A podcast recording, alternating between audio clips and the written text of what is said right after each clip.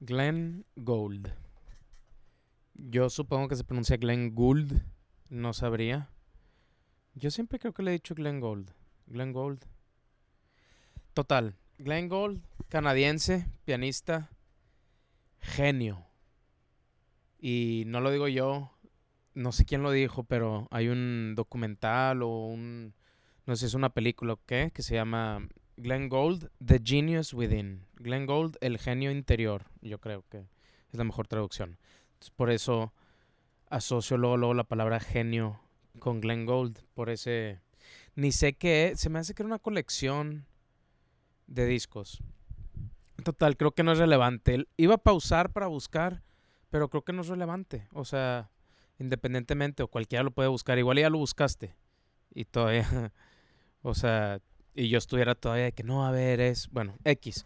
Glenn Gould es un pianista canadiense muy excéntrico, como dije hace rato, que fue como una superestrella de la música en la época de la música clásica, pero ya cuando existía el radio. O sea, yo supongo, no estoy seguro de las fechas, pero creo que igual y precedería a Elvis Presley, probablemente. No sé si a los blues no creo. Al jazz no estoy seguro. O sea, se murió él ya más grande, pero él empezó muy joven y creo que sí llegó a hacer algún álbum en los 40 o 50. Es más, para ponerlo en el espacio histórico, la única referencia que tengo es que creo que es el primer intérprete americano en interpretar música en Rusia después de la Guerra Fría o después de que se cayó el muro de Berlín o algo. Glenn Gould es músico clásico, tiene opiniones, o sea, él, él como pianista tiene técnica muy buena, a mí algo que me gusta, creo que es, es, es ni siquiera noto yo mucho, igual y porque no escucho tanta música clásica o nunca pues he puesto atención en, ay, ¿quién es el intérprete? Pero en la música clásica, pues definitivamente sí ha de haber manera de, decir, ah, esto está mejor o esto no. O sea, si está afinado o así, ahí ya de cajón es mejor. En el piano es un poquito más difícil decir, yo creo. Porque en el piano, pues no te puedes desafinar. Simplemente estás picándole las teclas correctas. Ahí donde entra es la precisión de cada nota, la fuerza. O sea, es diferente tocar una nota bajito o muy alto. Hay gente que puede tocar tres diferentes volúmenes, hay gente que puede tocar 25 diferentes volúmenes según el control de la precisión de cómo toca la tecla. Ya sea si, si el dedo es más rápido, más fuerte o si cambias la técnica, porque muchas veces en el piano, como yo creo que en todas las disciplinas, la técnica dicta mucho tus, tu rango de, de, pues no sé, de talento, de movimiento, de precisión, o qué. Y Glenn Gould, algo que me gusta es que se escucha una independencia en sus dedos bueno, yo creo, no sé si en todos y nada más como casi toda la música de Bach que consumo es por medio de Glenn Gould. Igual y por eso para mí es algo de Glenn Gould en específico, no demás. Eh, él hace de cuenta, hay, ok, en música clásica, en piano, hay una cosa que se llaman, si bien me acuerdo, invenciones. Bueno, pueden ser otras cosas, pero es, es el mejor ejemplo. Invenciones a dos voces son canciones donde hay dos melodías independientes. Normalmente una en la mano derecha y una en la mano izquierda. Entonces, esta es una invención a dos voces. Entonces, mucha música clásica está caracterizada por voces. O sea, sé cuántas melodías independientes. O sea, sé cuántos cantantes te la podrían contar. O sea, en vez de, en vez de tocarla en piano, cuántos cantantes necesitarías para que toda nota, o sea, se pueda cantar. Y Glenn Gould cuando toca me gusta que se escucha mucho la intención de, las notas, el volumen, el, la velocidad, la, pues la independencia de las voces, creo que es lo mejor que puedo escribir. Les recomiendo, es más, si tienen chance de también estar escuchando música a la vez que están haciendo esto, escuchen las variaciones de Goldberg. Bueno, mejor al final. Igual y así va a ser mejor el formato. Yo les platico, se hypean, luego lo escuchan y a ver si es cierto o no es cierto lo que dije. Y Glenn Gould toca mucho la música de Bach, que va desde esas invenciones de las que mencioné hasta misas completas, yo creo. Eh, a mí lo que más me gusta son esas variaciones de Goldberg. Esas piezas, algo padre es que Glenn Gold es como por lo que es más reconocido, yo creo. Y él grabó dos versiones. Grabó una versión de joven y grabó una versión de viejito. Creo que ya era, bueno, ni siquiera estaba tan viejito, se murió muy joven el compadre. Eh, creo que como 60 años máximo habrá vivido. Y, y qué lástima, la verdad, porque iba a empezar apenas su segunda fase. Que él decía, bueno, sí se retiró de tocar, o sea, de ser intérprete, porque era en la época que tocabas en vivo. Pero él decía que se iba a retirar, creo que a los 50, iba a empezar a componer. Y pues no le llegó. Sí alcanzó a componer, compuso una, creo que se llama una fuga. Una fuga en música clásica, si bien recuerdo, es una canción que tú le empiezas a cantar. Ah, bueno, como Martinillo. Martinillo creo que es fuga, pero peligro porque la puedo estar confundiendo con el término canon o puedo estar confundiendo con el término... No, creo que sí. Creo que sí es una fuga. Total. Hizo una y era como medio de comedia. O sea, lo canta gente, pero está bien meta porque es una fuga que se trata sobre cómo escribir una fuga. So you want to write a fugue. No me acuerdo cómo va. Pero Martinillo es una fuga. Martinillo, Martinillo, ¿dónde estás? Y al mismo tiempo ya está. Martinillo, ¿dónde estás? Toca la campana, Martinillo. O sea, empiezas desfasado y la melodía armoniza consigo misma del pasado. Haz de cuenta. Bueno, Glenn Gold, también algo muy reconocido, o pues no sé si reconocido así de que el crédito, ¿no? Pero algo por lo que es conocido. Eh, es que cantaba mucho cuando tocaba. O sea, él cuando toca, puedes escuchar en las grabaciones que estaba... Y como que ningún ingeniero podía microfonear de manera que no se escuchara. O sea, porque él, pues yo creo que no podía hacer lo que hacía si no podía cantarlo a la vez. O sea, así funcionaba y pues ingeniero, acomódate tú al, al talento, tal vez. Pero, pero estaba cabrón y pues no se pudo, no se podía acomodar porque era muy difícil microfonear los micrófonos, digo los pianos, sin, sin que se escuche la voz de Glenn Gould. Pero, pues sí, entonces escuchan las grabaciones. No siempre, pero de repente escuchas ahí su voz. Y está interesante porque a la hora de que él hace eso, te das cuenta cómo escucha él la canción. Que creo, mm, eh, o, o cómo la vive, cómo la siente. Porque pon tú en una en una invención a dos voces, son dos melodías al mismo tiempo. Muchas veces estas melodías alternan la, la importancia. La mano derecha puede ser la, la voz principal y de repente la mano izquierda puede llegar a ser la voz principal en algún momento. Creo que normalmente la principal es la aguda porque es la más activa, pero igual y ese no es el caso totalmente en lo clásico. Bueno, las invenciones o sea, se escucha como canta y de repente. Pero lo que a mí me encanta es que las variaciones, perdón, de Goldberg. Ok, ahora voy a hablar de la pieza. Ya les hablé un poquito de Glenn Gould, ya les dije que es un excéntrico. Les voy a decir más, nada más que estos temas, como no los quiero decir mal o quiero dar contexto, me puedo ir por muchas tangentes y disculpen, porque sí estoy intentando mejorar eso. Nada más que no organicé mucho esto previamente. Nada más sabía que iba a hablar de Glenn Gould y según yo iba a tener muy poco que decir. Y luego me di cuenta que iba a profundizar y que toma más tiempo profundizar hablando que habiéndolo pensado. Nada más. Eh, les voy a platicar un poquito más de Glenn Gould. Cosas así interesantes. Luego les voy a platicar de las variaciones de Goldberg.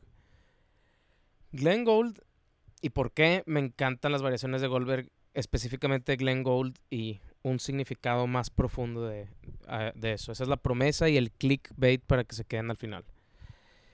Glenn Gould, cosas padres, pues excéntrico, cosas raras. Tenía una silla, bueno, excéntrico también. Tenía una silla que creo que le hizo su papá cuando él era joven. Y esa silla fue la que la que siempre usaba, o sea, él no tocaba al menos que tuviera su silla. Hay un video en YouTube de él probando, digo, probando pianos. Como que Glenn Gould visita la tienda de pianos Steinway en Nueva York. O algo así dice el video. Y ahí lo ves y trae su silla el güey. Va a probar un piano, lleva su silla, se sienta. Va a otro piano, se lleva su silla, se sienta. Etcétera, etcétera. Glenn Gould. Eh, aparte de eso, pues de sus excentricidades le gustaba cantarle a los animales, o al menos por show. Porque otra de las cosas es que él, así como era pianista, no estoy seguro que tanto llamarle figura pública, pero al menos en la música clásica creo que sí lo era. Porque fue muy genuino, creo, en cuanto a la atención que estaba sobre él. Porque...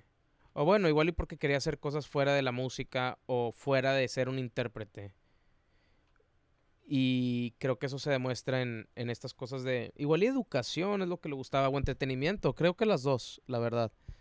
Educación y entretenimiento. Que a mí me encanta consumirlas juntas porque sientes un poquito menos que estás gastando el tiempo cuando te entretienes mientras estás aprendiendo algo. Es de que estoy aprendiendo, estoy aprendiendo. Que mover una tangente rápido. He pensado un poquito más así en cómo se consume contenido. O sea, hay contenido que lo consumes una vez y luego otro, o sea, otra cosa diferente. Entonces vas aprendiendo. Pero hay casos en los que repites lo mismo una y otra vez. Y creo que pasan muchos juegos en línea. Que sí, igual y la primera vez que lo juegas estás aprendiendo. Igual y yo hasta como desarrollador de juegos. O bueno, bueno, sí, desarrollador de juegos. O sea, ya está el juego, nomás no lo he sacado. Iba a decir, todavía no. No, hay mm, bueno, lo que he sacado no era juego. Eh, me fui bien cabrón. A ver, voy a regresar. Me hacia atrás. Estaba desarrollo de juegos. Bueno, y luego el mero principio está Glenn Gold. No sé cómo llegué ahí.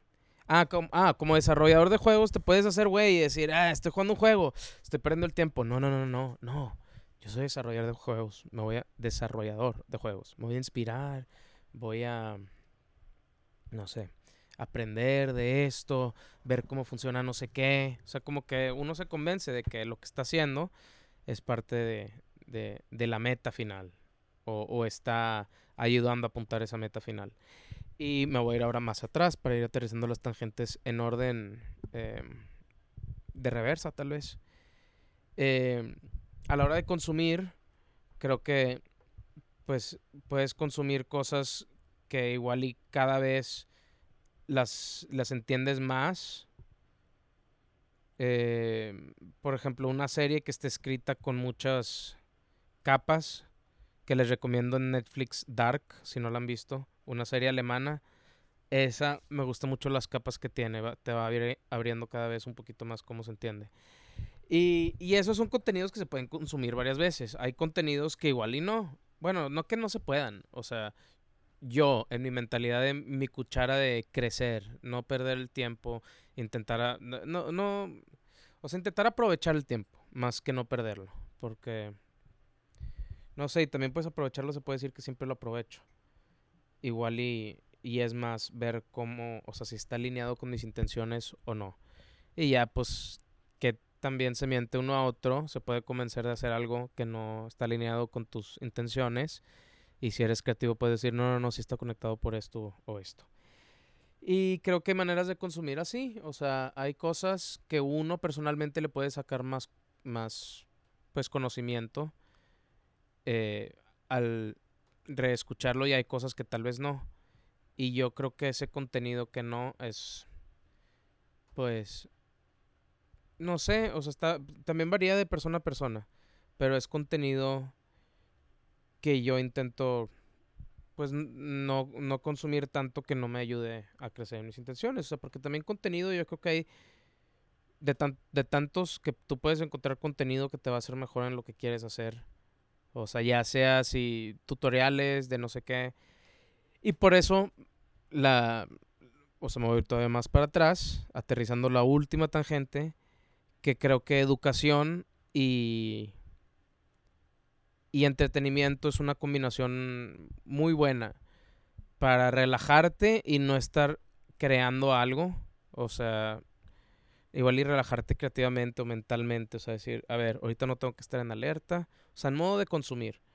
Pero a la vez, educándote, pues estás creciendo.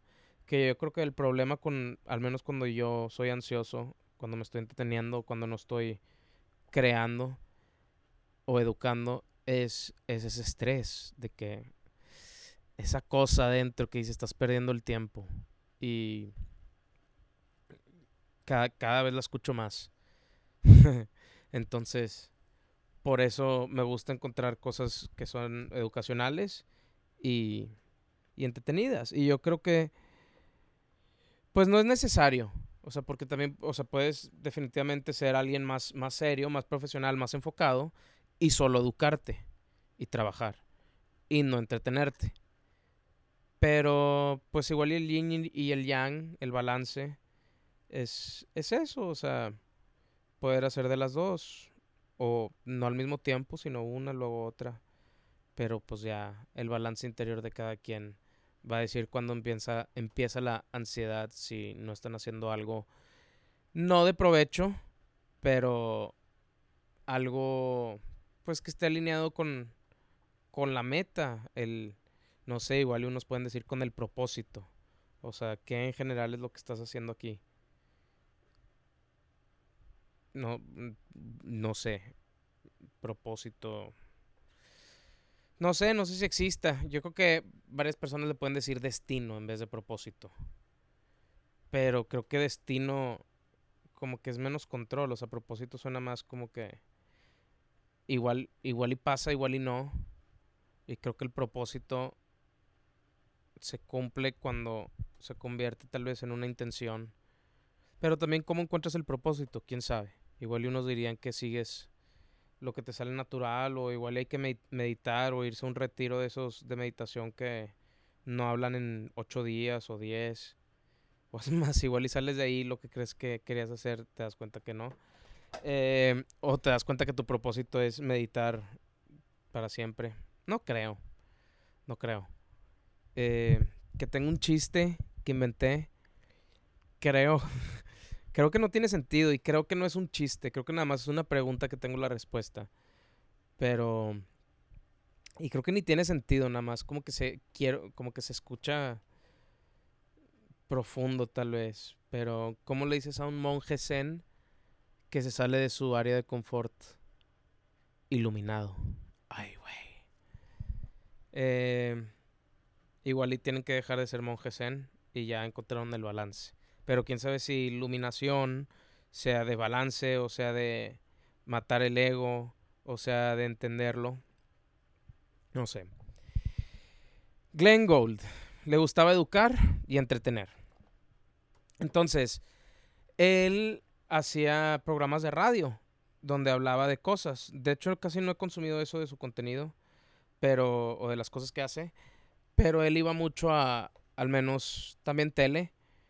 O sea, en, radio como que entrevistas o igual hacía a veces cosas creativas. Pero en la tele, en la BBC, creo que es la televisión, no sé si se dice nacional o qué, de, de Inglaterra. O sea, un canal, no sé si es un canal tal vez de gobierno. Pero que es la British Broadcasting mm, Channel, yo creo. Y creo que sí era para ellos que hacía el contenido. Pero él a veces hacía conciertos que grababan en televisión y, y él a veces antes de, dar el concierto, de tocar o de grabar esta interpretación, que no sé si lo hacían a un público en vivo o simplemente en un estudio, pero antes él explicaba sobre algo o contaba una historia de algo o algo relacionado con lo que iba a tocar, lo platicaba y luego ya tocaba la música. Entonces siempre fue alguien que le interesó más que, que solo interpretar. Y algo también que he escuchado de sus excentricidades es que, que le gustaba mucho hablar con la gente por teléfono. o sea, y como que le marcaba gente y nada más se ponía a platicar. No sé qué tan balanceada era la plática o si era nada más Glenn Gold haciendo básicamente lo que yo estoy haciendo aquí. Este, pero igual en esos tiempos pues no existía el concepto, no tenía un micro o no existía la tecnología y pues mejor para, para llenar ese vacío creativo de explorar las ideas en alto le hablaba a alguien, que yo creo que ahí ya me estoy proyectando yo un poco. Pero le encantaba, le encantaba hablar con gente por teléfono.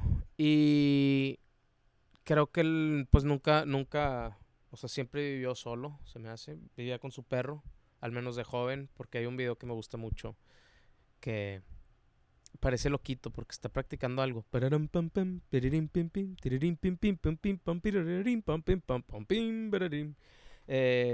Se llama... Voy a intentar subirlo o, o, pregúntenme, se me va a olvidar y me quiero seguir enfocado. Eh, pregúntenme en Limi Lemon si me quieren preguntar, por favor. Que ya hay gente que me ha dado sugerencias y pues nada más comentarios y lo agradezco está padre también pues poder pues explorar más cosas o, saberme enfocar en cosas en específico ya que como que uno dice quiero hablar de todo pero luego es como que sí pero de qué puedo hablar conciso de qué puedo hablar en un formato no sé entendible o, o que no sea de que 20 minutos de cosas que no están relacionadas. Entonces pues ya con un tema en general como me sugerieron héroes de de eh, tu infancia, que quiero explorar luego Blink 182, pero quiero invitar al buen Marín para ese tema, entonces por eso no he grabado eso. Y tengo varias ideas de cosas que quiero hablar, pero pero tengo pensado con quién y pues se los puedo ticiar los temas. Quiero hablar luego de bonsais eh, y al mismo tiempo hablar de intención y de imaginación, creo, algo así era, o de semilla. Eh, Quería hablar de las, de las pirámides de Egipto, me encantan. Y con la misma persona pienso hablar de las dos. Eh, pienso hablar de Tesla. Eso creo que lo voy a hacer solo porque pues me gusta y no conozco gente pues que pues igual y sí que esté fascinado con Tesla.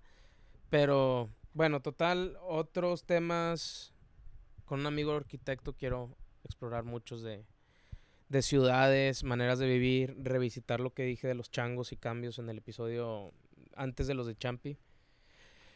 Pero sí, gracias y sugerencias ahí. Y si quieren ver el video de Glenn Gould tocando como loquito en su casa, en su cabaña, eh, me preguntan. Si le ponen Glenn Gould Practices, se me hace que va a salir. Y ahí se escucha que está cantando y está su perro, que es lo que quería platicar. Vivía con el perro. Pero en ese video se cuenta que está así practicando y como que le sale algo mal y se para y empieza a caminar a la ventana y como que trae todavía la canción en la mente y luego se sienta y sigue tocando de donde la traía en su mente. Tengo, bueno, así lo percibí. Iba a decir, tengo entendido, pero tengo percibido eso. Y me encanta ese video. Entonces vivía con su perro. Pues yo creo que era un solitario, la verdad. Era medio hipocondriaco, se tomaba muchas pastillas. Yo sospecho que era que fumaba marihuana porque en un video de él está hablando de, del compositor... Ay, güey. John... No me acuerdo cómo se llama, uno minimalista o experimental. No me acuerdo cómo se llama, pero hizo una canción que se llama de que 437 o algo así. Y es una canción que no es nada. Y la gente se enojó cuando pasó eso porque pues él anunció de que mi nueva canción, vengan a verme al teatro. Y fue la gente, empezó la canción, no tocaron nada. 4 minutos 37 segundos de silencio. Nada más le daba, le daba vuelta, todos los músicos le daban vuelta a la página, como que, ah, ok, ahora vamos en esta página. Pero toda la partitura eran puros silencios, pero yo creo que sí llevaban el ritmo. Y no sé si el director estaba también dirigiendo tal vez. Y ya, y luego se acabó la pieza y listo. Pero mucha gente pues se enojó, o sea, no sé si pagaron o qué, de que pues qué chingados vine a hacer aquí. Se están burlando de mí, yo intelectual que va a ver música clásica en el teatro. Em, y Glenn Gould estaba hablando, estaba hablando de él y de esa canción. Y dice, sí, la canción que se llama 437. Ah, no, así es como según yo se llama, pero él dice, la canción que se llama 420. Y según yo guiña el güey. Y pues 420 es una insinuación a, a eso que creo que no se sabe por qué. Dicen que a esa hora se salían a fumar los jóvenes en el descanso o algo así, hay muchos mitos. Em, pero, pues sí, hipocondriaco. Eh, no le gustaba Mozart, tenía opiniones muy fuertes sobre cosas. O era alguien, pues yo creo que igual y valoraba mucho sus opiniones, entonces las defendía más, entonces eran más fuertes sus opiniones o cómo las defendía. Pero Mozart, famosamente, él dice, yo digo, muchos dicen que Mozart se murió joven. Yo creo que Mozart se murió muy viejo. Y no le gusta. Y está chistoso porque algo que hace Glenn Gould es que le gusta mucho cambiar la velocidad de las canciones, el tempo, acelerarlas o alentarlas. Pero la música de Mozart la toca bien rápido, casi toda. Eh, y eso me creo que es una buena manera de, transicionar a las variaciones de Goldberg. Porque la velocidad de las variaciones de Goldberg y, cómo, o sea, cómo las interpreta es algo muy interesante y por algo que me fascina Glenn Gould. Yo creo que uno, porque se puede ver su trayectoria escuchando la misma pieza 30 o 40 años después. Y dos, porque la segunda vez que lo hizo también le metió una... Uf, o sea, le metió coco. Y no es evidente hasta una entrevista que ahorita les platico de ella, antes de, llegar ahí. Eh, las variaciones de Goldberg son unas piezas, o sea, es una obra de 32 variaciones y un aria al principio y un aria da capo al final. El aria no estoy seguro por qué se llama así, pero el aria da capo básicamente significa aria, pero con una variación. Creo que el aria, pues en la ópera es normalmente cuando canta un solista, según yo. Tipo, en, sí, o, sea, o una donde se luce el solista, pero no, sé qué significa en, en, el contexto de música clásica. Según yo es más como que el formato. Igual y el área es como la idea principal y luego las variaciones igual y las sacó del área. Que, haz de cuenta, son 32 piezas, pero todas siguen la misma estructura armónica, tengo entendido. O sea, como un blues. Tú tocas 10 blues diferentes y estás tocando los mismos acordes normalmente. O el, mismo viaje. O sea, en, en do sería el do 7 bueno, no, esto, esto ¿para, qué, ¿para qué les hago tanto con esto? Eh, entonces tienen la misma armonía, o sea, los acordes son los mismos. Y las variaciones, pues son diferentes maneras de, explorar estos acordes melódicamente.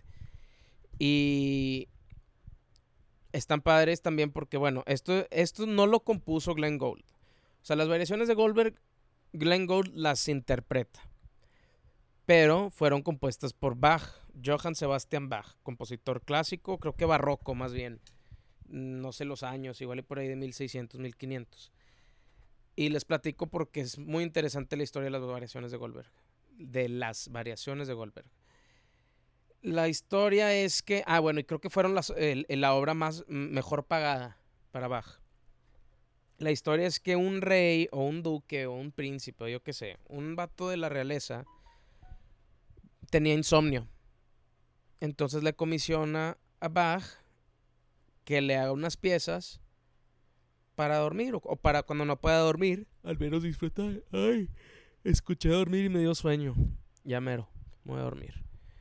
Eh, entonces las variaciones de Goldberg, las, o sea, este, este señor llega, le dice Bach, por favor, sufro insomnio, hazme piezas disfrutables o bonitas o que me hagan dormir. Eh, no digo que dijo todas esas. Eh, creo que alguna de esas. Entonces yo las enseño como opción. Y el Bach le entregó estas variaciones.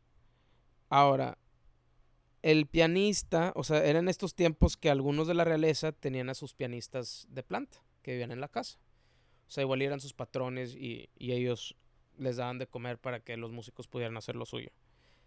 Un patronato, que hoy en día creo que se hace por medio de patreon.com que pues no estuviera mal eventualmente hacer un Patreon si no puedo comercializar esto con anuncios como me vale como intento no no mi contenido no pues no, no cambiarlo. O sea de que no ya ya no se puede esto ya no se puede el otro. Nada no gracias. Eh, y, y este este este rey o ya ya le subí de rango este vato este realeza, este vato real, tenía un pianista y se llamaba algo Goldberg. Entonces de ahí salen las variaciones de Goldberg, porque Goldberg era el que las tocaba para el rey. Y, no, que no tiene nada que ver con Glenn Gold, están confusos los nombres, lo sé. Entonces, pues se dice que el rey, o este vato, pues, real, pues cuando tenía insomnio era Goldberg, toca las variaciones. Y pues se le quedó las variaciones de Goldberg. Ahora, son 32 piezas. Algo muy interesante en cuanto a la composición es que cada tres variaciones es un canon. Ahora, esto conecta con algo pasado. Escuchamos de las fugas.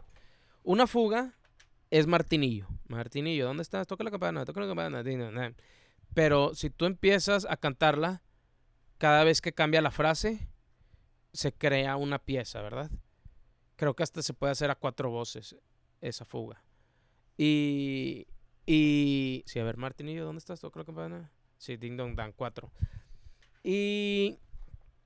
Esa es una fuga. Ahora, un canon es una variación de la fuga, tengo entendido. Un canon es como una fuga, pero... Bueno, no, creo que la fuga, ahora que me acuerdo, sí es así, se repite, pero también hay partes en donde no sigue ese formato. O sea, como que la fuga es la idea, pero no está totalmente restringido a eso. Un canon creo que describe lo mismo. Ahora, el canon puede ser al unítono, o sea, se hace, se, armoniza si empiezas la melodía en el mismo lado. Se puede hacer un canon a la segunda voz. Entonces empieza en do tu melodía, do, re, mi, fa, sol, la, ti, do. Empieza en do. Lo que significa un canon a la segunda es que cuando tú empiezas la melodía otra vez para armonizarla, en vez de empezar en do, la tocas en re. Entonces ese es un canon a la segunda. Un canon a la tercera significa que es una canción que está escrita de que la empiezas a tocar y luego empiezas a tocar atrás, pero empiezas una tercera arriba ahora con el canon a la tercera y se armoniza toda. El canon creo que sí es estricto, el canon sí se me hace que no varía.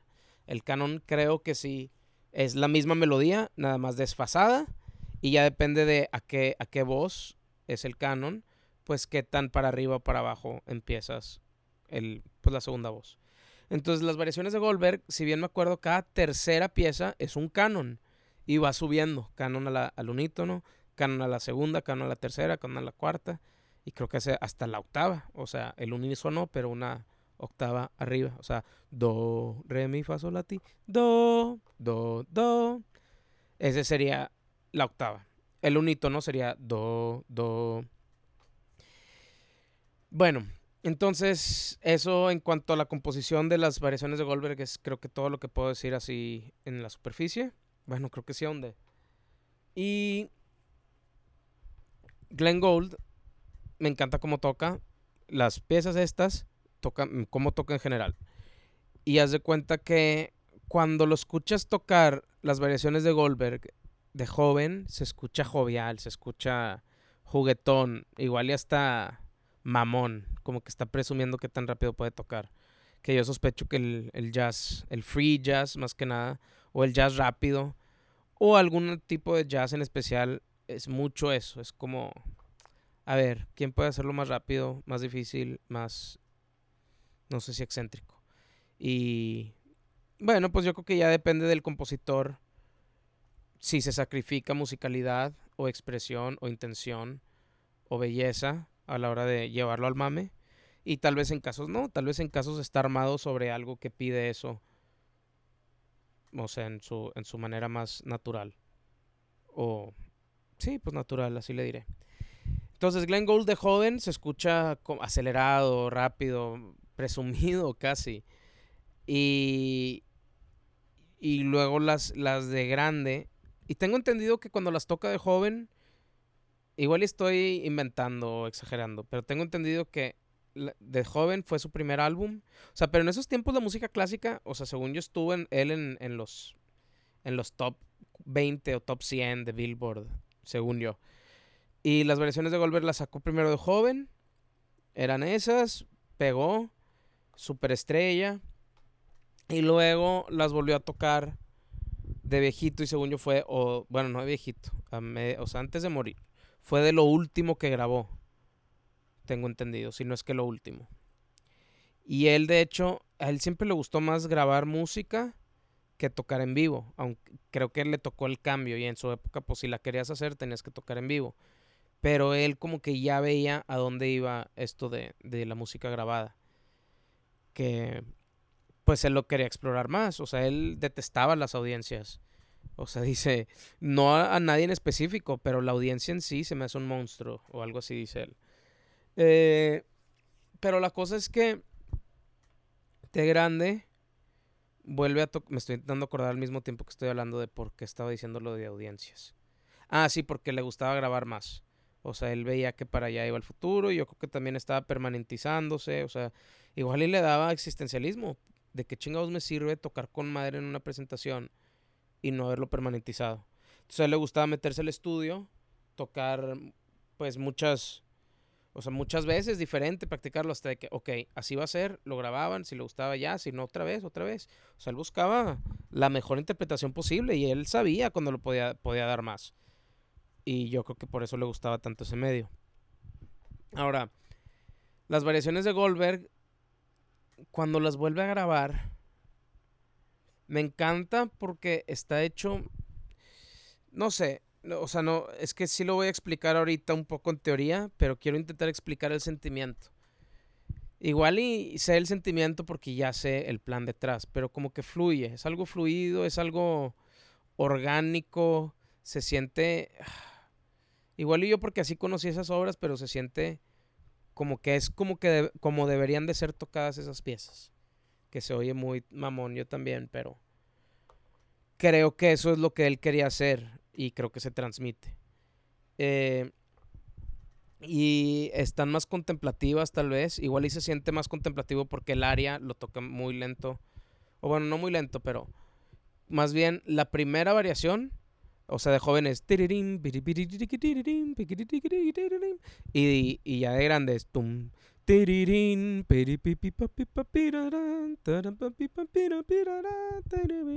Entonces, como que desde ahí igual uno dice, ah, está más pensado, nada más porque no está rápido. Ahora, también lo que hizo fue cambió un poco las repeticiones. En la música clásica a veces hay una pieza y al final te da una, o sea, te dice, ok, ahora vuelve a tocar. Toca dos veces esta parte, luego toca dos veces la otra parte. Él, pues, no sé si en la primera lo hizo al pie de la letra y luego no, o las dos agarró su, su manera de querer hacerlo. Pero lo que sí es que cambió un poco. Se dijo, en unas repito más, en otras no. Igual y también en las, en las de grande, igual y toca más rápido algunas de las variaciones. Si él siente o sintió que así, así podría ser tocada esa pieza. Pero lo que sí es, pues eso mismo que le estoy dando vueltas, no sé por qué. Que, o sea, pues básicamente eso, el hecho, el hecho de que, de que a veces se brincó la repetición y a veces ahora sí repitió. Y me gusta mucho. A mí en específico siempre escucho las de grande, que son del 1980 y algo, creo. Y las de joven casi no las he escuchado. O sea, a veces las, las escucho, pero la verdad siempre como que digo, podría estar escuchando las otras. Entonces escucho las otras. Y algo muy interesante es, hay una entrevista que Glenn Gould hizo con un güey, pero esta entrevista no es una entrevista. Básicamente Glenn Gould, excéntrico, les voy a contar de su última fase que me gusta, es pues la de explorar, explorar. Y él básicamente, esta entrevista, yo me acuerdo, yo llegué con ella sin querer. Yo me compré hace unos años un disco que era la colección de las variaciones de Goldberg, las antiguas y las menos antiguas. Y tenía mucho contenido extra. Y entre ese contenido extra estaba esta entrevista. Ahora, creo que yo cuando escuché la entrevista todavía no sabía qué pedo con esa entrevista. O igual y sí, no me acuerdo. Pero es una entrevista entre, eh, que le hace un amigo de Glenn Gold, que era pues periodista, yo creo, no sé cómo se diga, entrevistador, journalist. Y este vato tuvo una plática con Glenn Gold. O sea, era alguien que le gustaba escribir de música, yo creo. Y Glenn Llegó con él y le dijo, oye, güey, ¿te acuerdas de esa plática? Creo que la grabaron. ¿Te acuerdas de esa plática? Sí. Bueno, me gustó mucho. Y hice un script como de película. O sea, hice un script donde están tus líneas y mis líneas. O sea, básicamente el vato curó la plática del, o sea, del verbo curar, curaduría. Curó la plática y le dijo, me tiras paro y actúas esta entrevista conmigo. Sí. Y hay una, o sea, hay una mini entrevista con, con ese güey que, que explica un poquito detrás y dice, pues estuvo bien raro. Y fue muy serio, me dijo, no quiero que te salgas del script, o sea, la entrevista es así tal cual. Y, y dice, pues que estuvo, que estuvo entretenido. Y, dice, no, o sea, todo lo que estaba ahí no eran todas las cosas que yo dije, pero cosas que me podría ver diciendo. O sea, y hay veces, dice, también hay cosas que simplemente es puro cosa de Glenn Gold. Muy en específico cuando está hablando de tempos, que ahorita les voy a platicar por qué. Y créanme, Vale, vale la pena. Créanme, clickbait. No creerás, el, no podrás creer el punto número 10. Em, punto número 10. En esta entrevista que tienen, básicamente Glenn Gold como que quiso presumir o al menos permanentizar su proceso de cómo llegó a la interpretación que él consideraba ideal de las variaciones de Goldberg. Y yo también la considero ideal, creo. Y no sé si él consideraba ideal, nada más estoy poniendo palabras en su, Boca, pero yo asumo que sí, porque fue la toma que grabó, fue la toma que, fue el disco. Si no lo hubiera eh, sido, o sea, su pensar que era la ideal, pues hubiera seguido intentando. Y en esta, Glenn Gould explica que tuvo un proceso matemático su interpretación de las variaciones de Goldberg.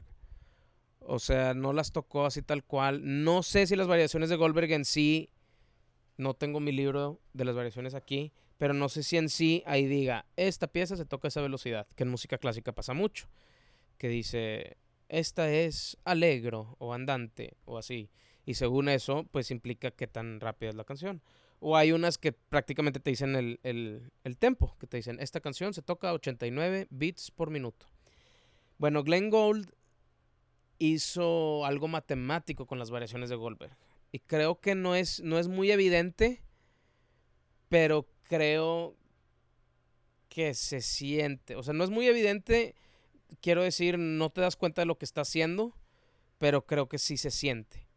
O sea, creo que es diferente sentir algo a entenderlo o a notice it. O sea, a, a verlo, tal vez. A, sea, que te llame la atención. Y pues explica que todas las, variaciones y el área siguen un mismo pulso, le dice. Porque dice, no es el mismo tempo.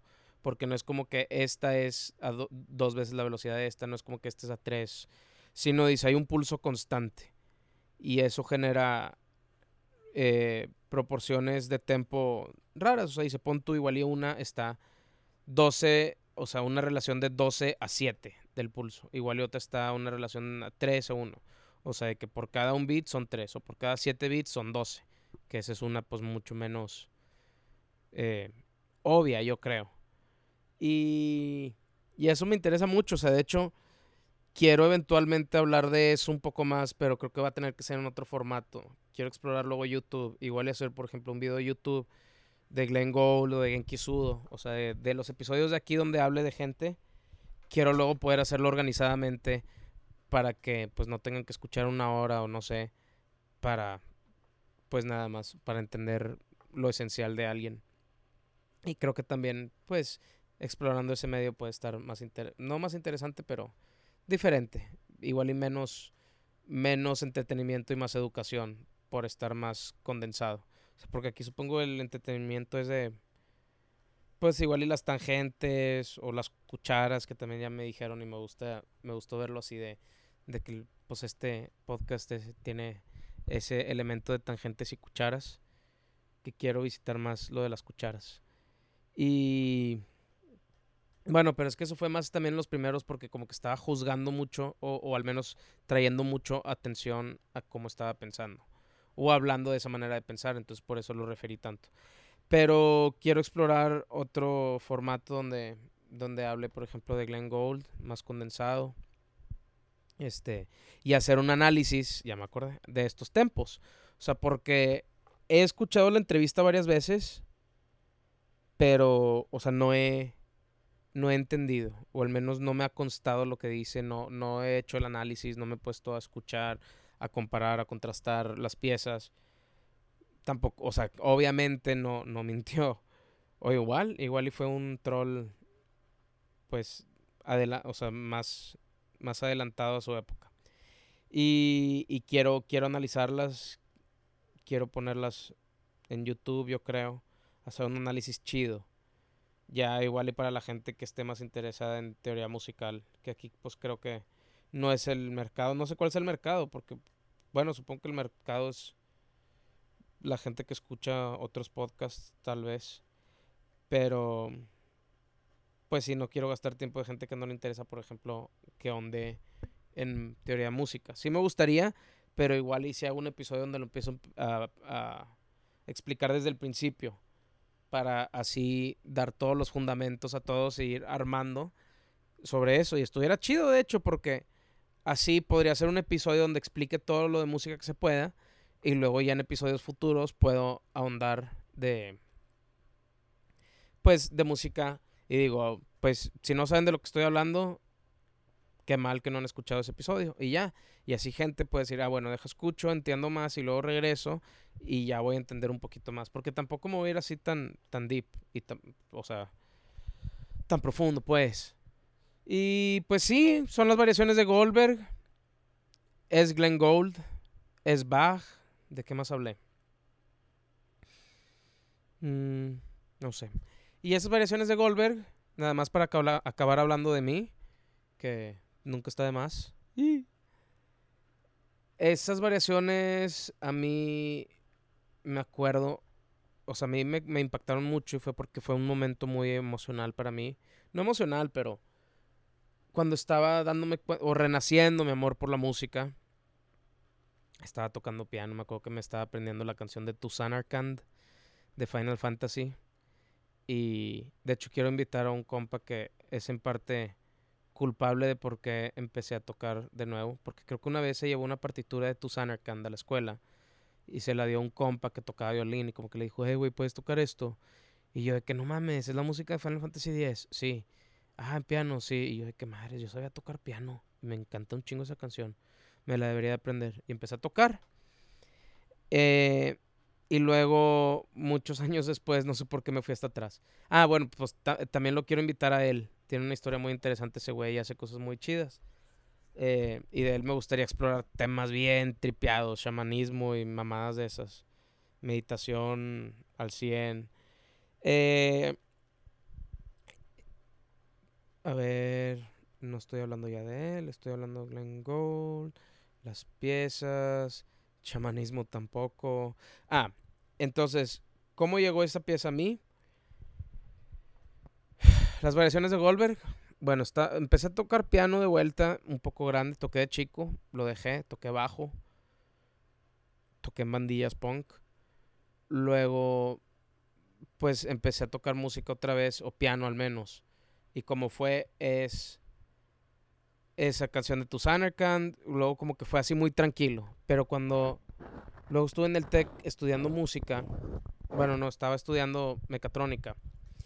Y estaba llevando una modalidad de música. Llevé una clase con la maestra Elena Moreno, que tiene una escuela de música y se los recomiendo. Elena Moreno Studio.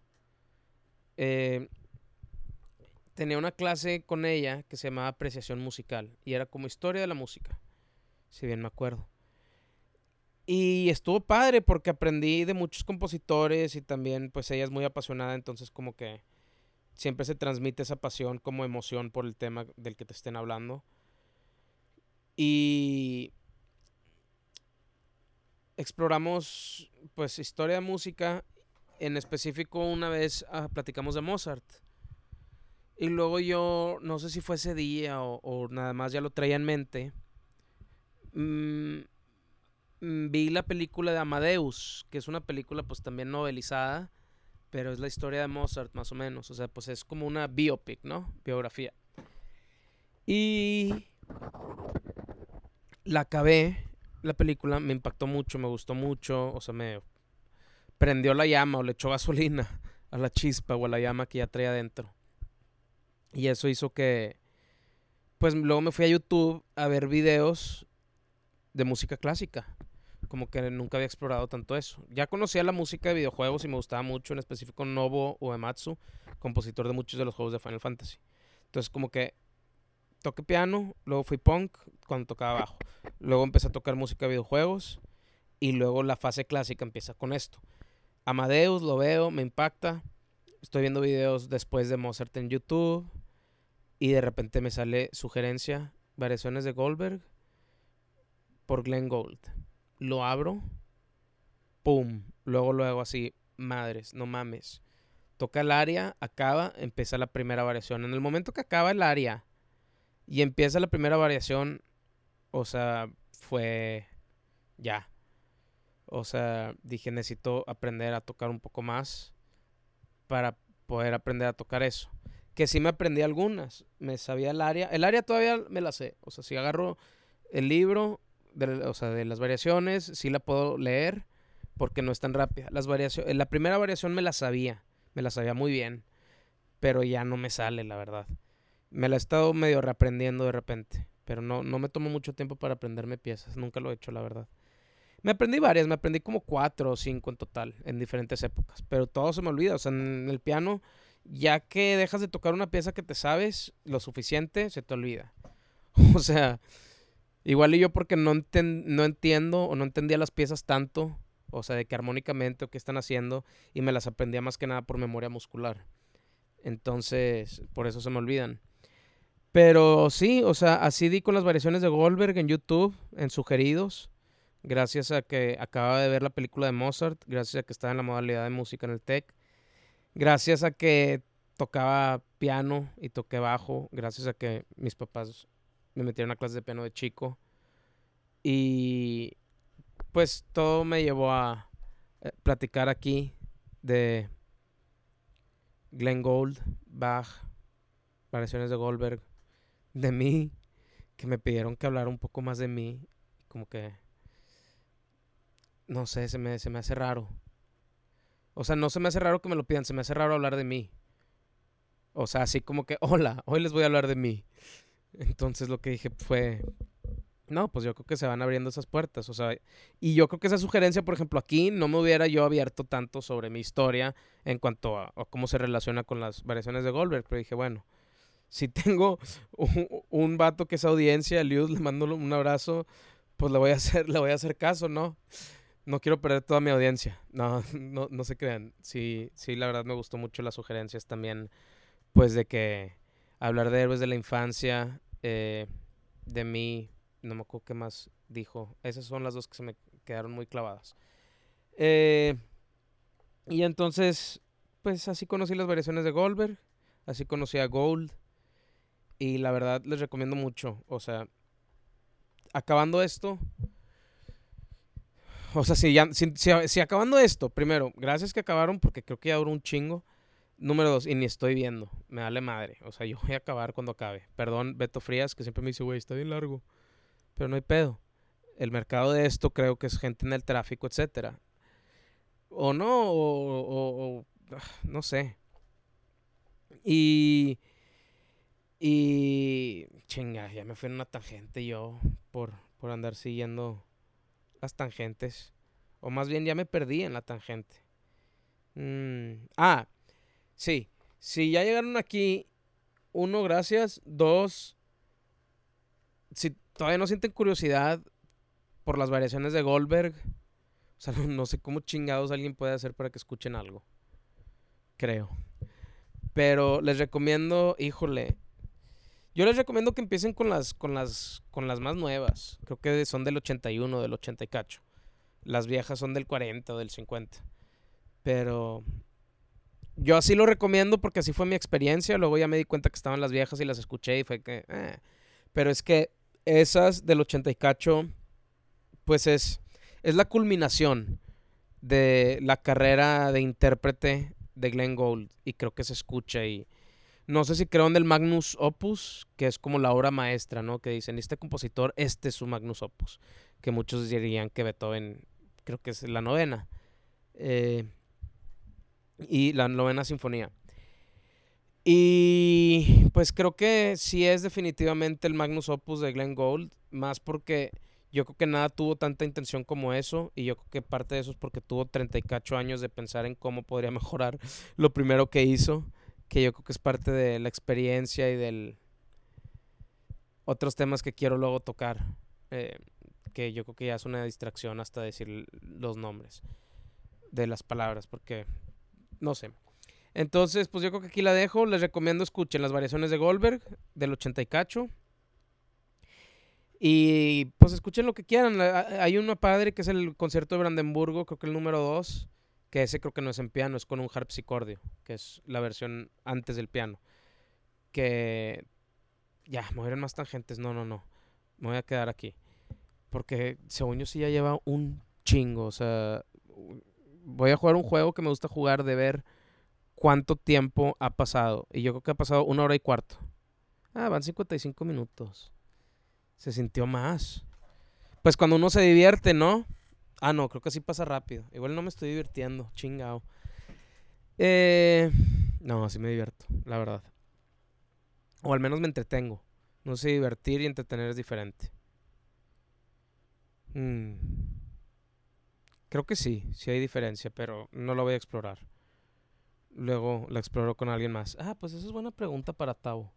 Ya sea en su show Proyecto Walberg, que se los recomiendo, donde a veces participo.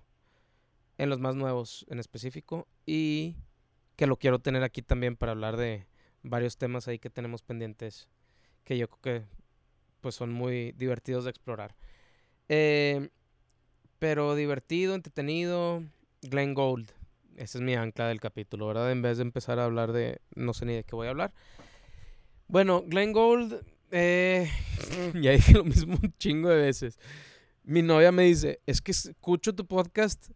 O bueno, creo que fue cuando fui invitado a conversaciones. Dice: Lo escucho y haz de cuenta que siento que ya escuché lo que están diciendo. ya veo por qué. Eh, Ok, Glenn Gould, variaciones. Les recomiendo la, la del 80 cacho. El concierto de Brandenburgo. Les recomiendo ese video donde, donde está chisqueadillo practicando. Glenn Gould Practices. Es más, voy a googlear rápido. Glenn, y perdón, se va a escuchar feo el micrófono. Glenn Gould, para decirles exactamente cómo se llama. Glenn Gould Practicing, sí, ahí sale. Practicing Johann Sebastian Bach's partita número 2. Está muy bueno, me gusta ese video. Es como parte de un documental, creo donde lo estaban siguiendo. Es en el que digo que se levanta todo chisquedillo y así. Eh, ¿Qué me falta platicar de él? Les platiqué de la silla, de la BBC, su entrevista rara. Creo que tenía un programa de radio que se llamaba algo de norte o algo así. Según yo como que experimentaba. Eh,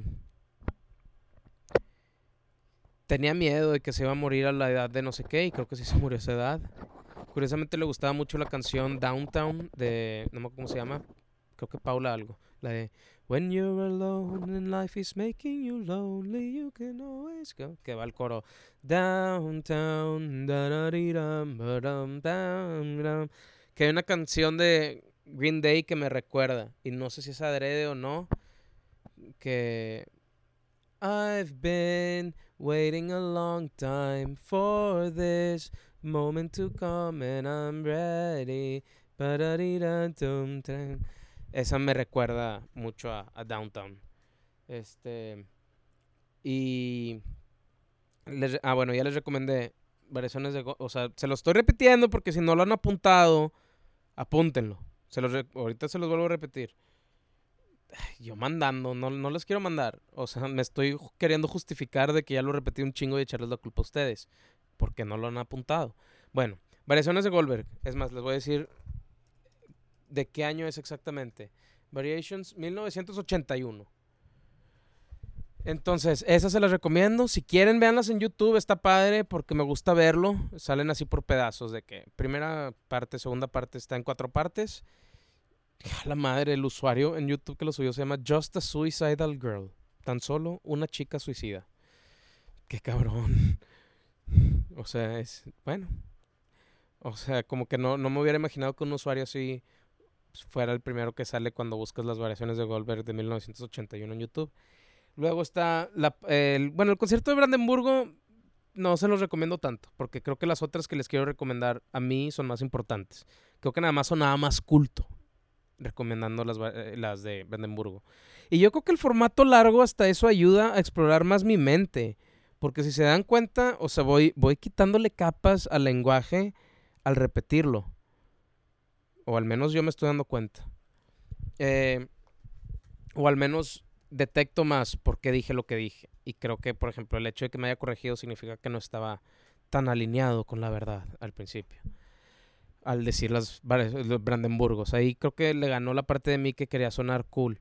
Pero Goldberg Variaciones, 1981. Les voy a recomendar el video ese que sale chisquedillo. Busquen Glenn Gold, partita número 2, Practicing. Eh, que es practicando. y la otra que me gusta mucho es. Hay un compositor Wagner que no lo voy a explorar hoy porque ya exploré un chingo. Pero creo que de él son las Valquirias. Es alemán. Eh, no sé si fue de la época de los nazis, pero a los nazis les gustaba mucho Wagner.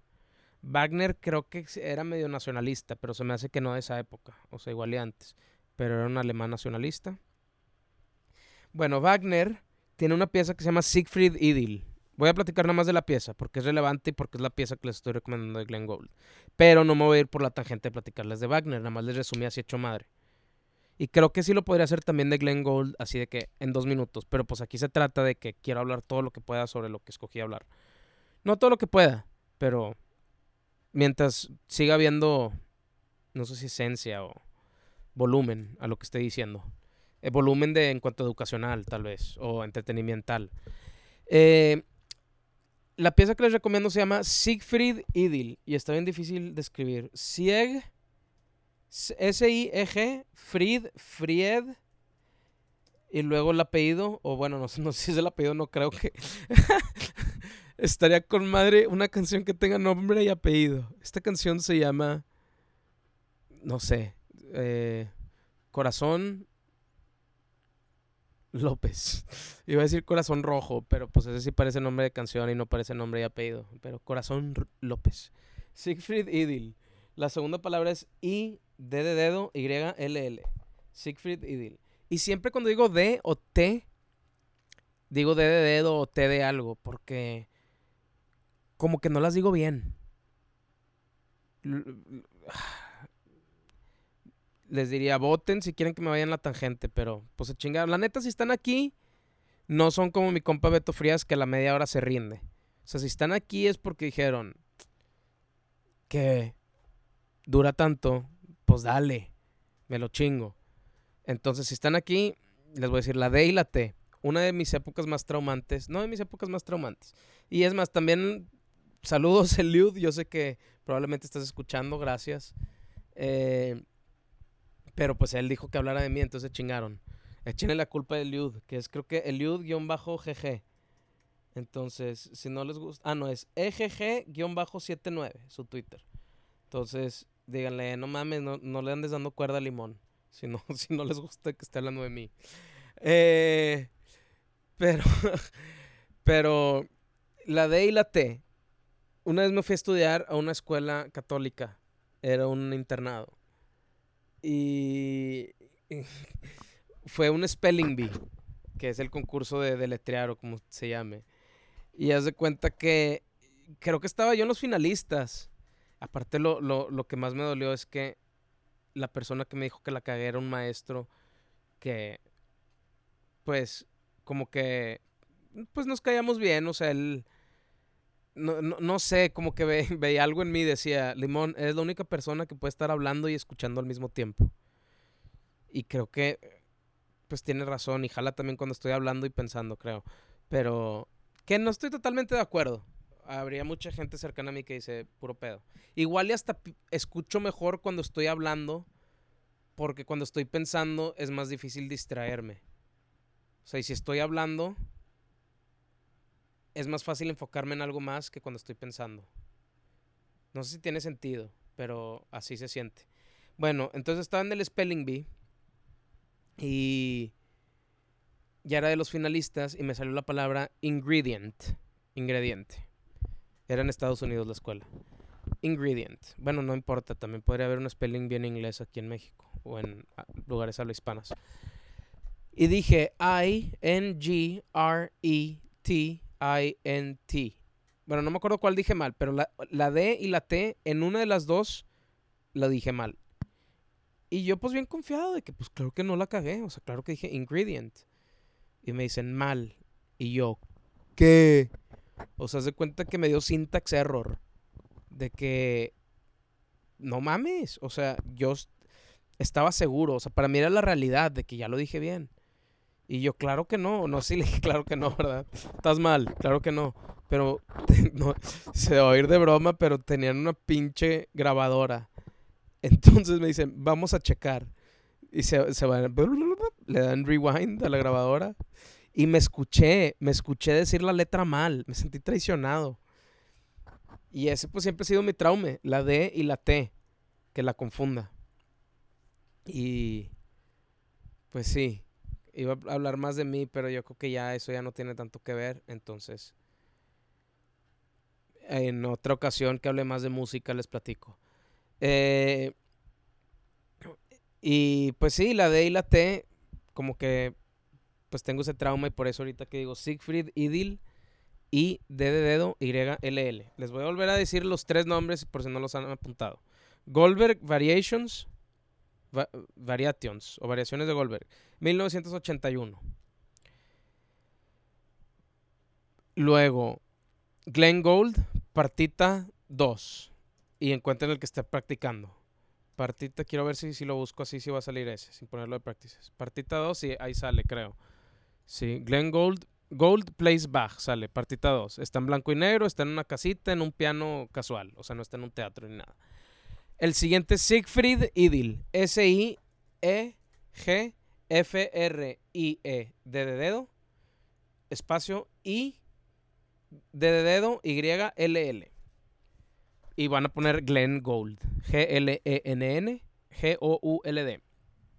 Ahora, Siegfried Idil la escribió Wagner. Y está muy padre la historia. Es, la escribió para cuerdas, para un cuarteto, creo. O para una orquesta chiquita. Y la historia es que en el cumpleaños de su esposa, que coincidentemente creo que era el 25 de diciembre, o sea, Navidad, su esposa se despierta, llega a la sala.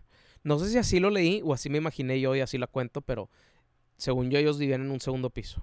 Entonces, voltean al primer piso de la casa, o sea, se veía, y estaba la orquesta y Wagner ahí dirigiendo y tocan esta canción, Siegfried Idil. pam, pam. Entonces, eh, fue para orquesta. También Glenn. Ay, acabo de pensar de que dije, sí, los que están aquí, pues ya se fletaron todo el episodio, pero al decir esas cosas, se hace más largo el episodio. Igual y gente ni siquiera lo empieza porque ve que dura un chingo. Pero no me voy a preocupar, se chingó. O sea, alguien que estimo mucho lo que hace, y voy a decir su nombre, Bill Wurtz, un músico que me encanta, pero es, muy raro el tema con él. Eh, pero porque hago cosas que siento que se parecen y como que a veces me da OCD. No sé, luego, luego ahondo más en eso. Pero él... Ay, ya se me olvidó qué chingados iba a decir de él. No mames. Mm, Siegfried Idil.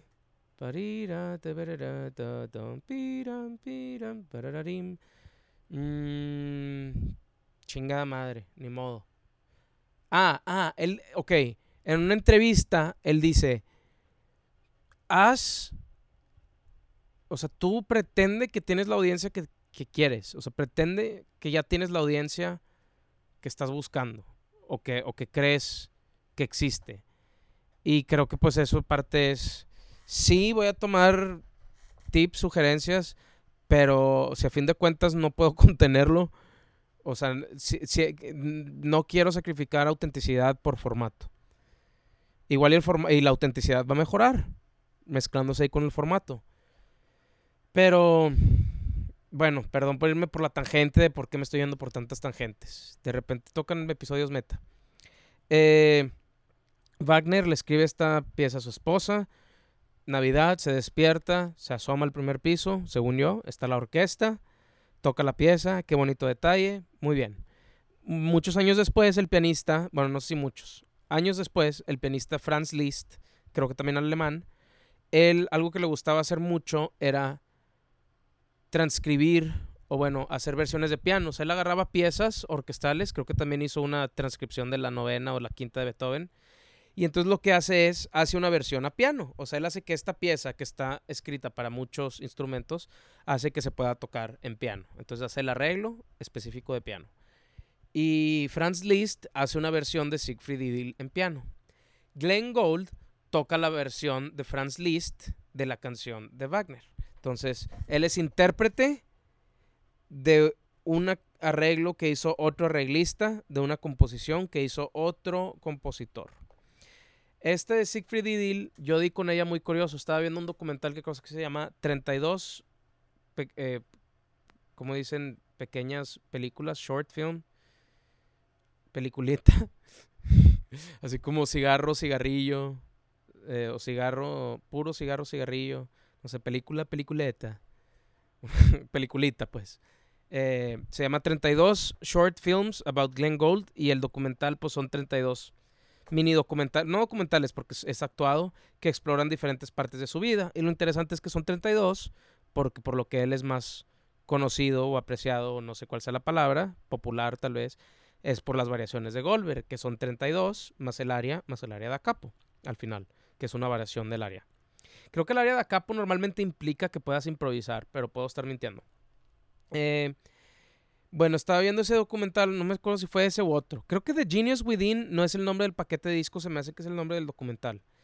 Pero en una de esas, creo que era casi al final en los créditos o en alguna parte, se escuchó una canción. Y dije, ay, qué bonita. Y luego ya investigué y di que era esta canción, Siegfried Idyll de, de Wagner, transcripción de Liszt, o bueno, arreglo de Liszt, interpretación de Glenn Gould.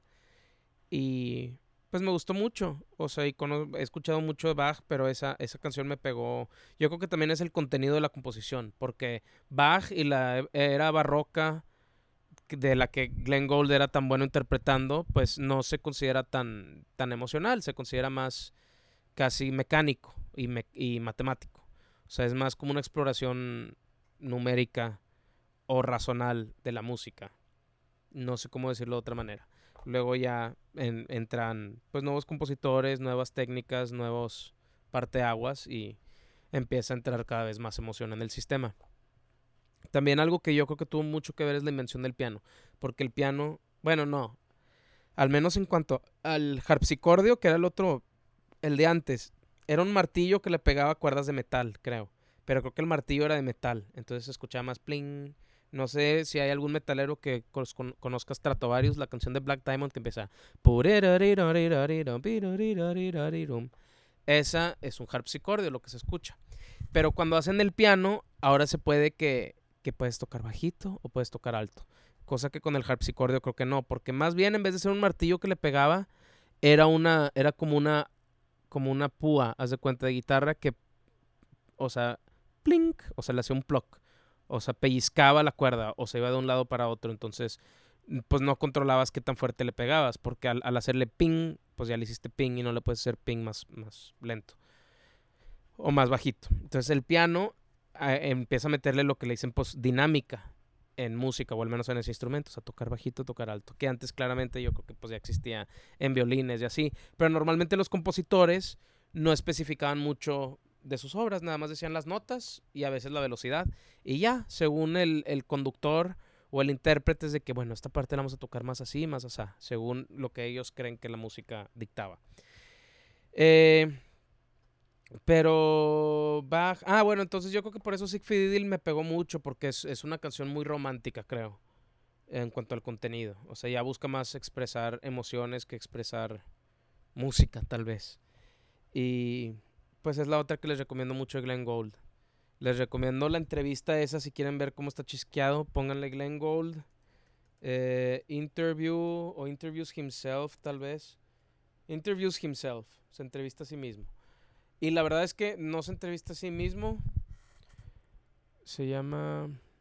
No, no, no se llama así. Creo que sí hay una que se entrevista a sí mismo, pero es diferente a la que le pide un amigo que actúe la entrevista basada en una plática que tuvieron.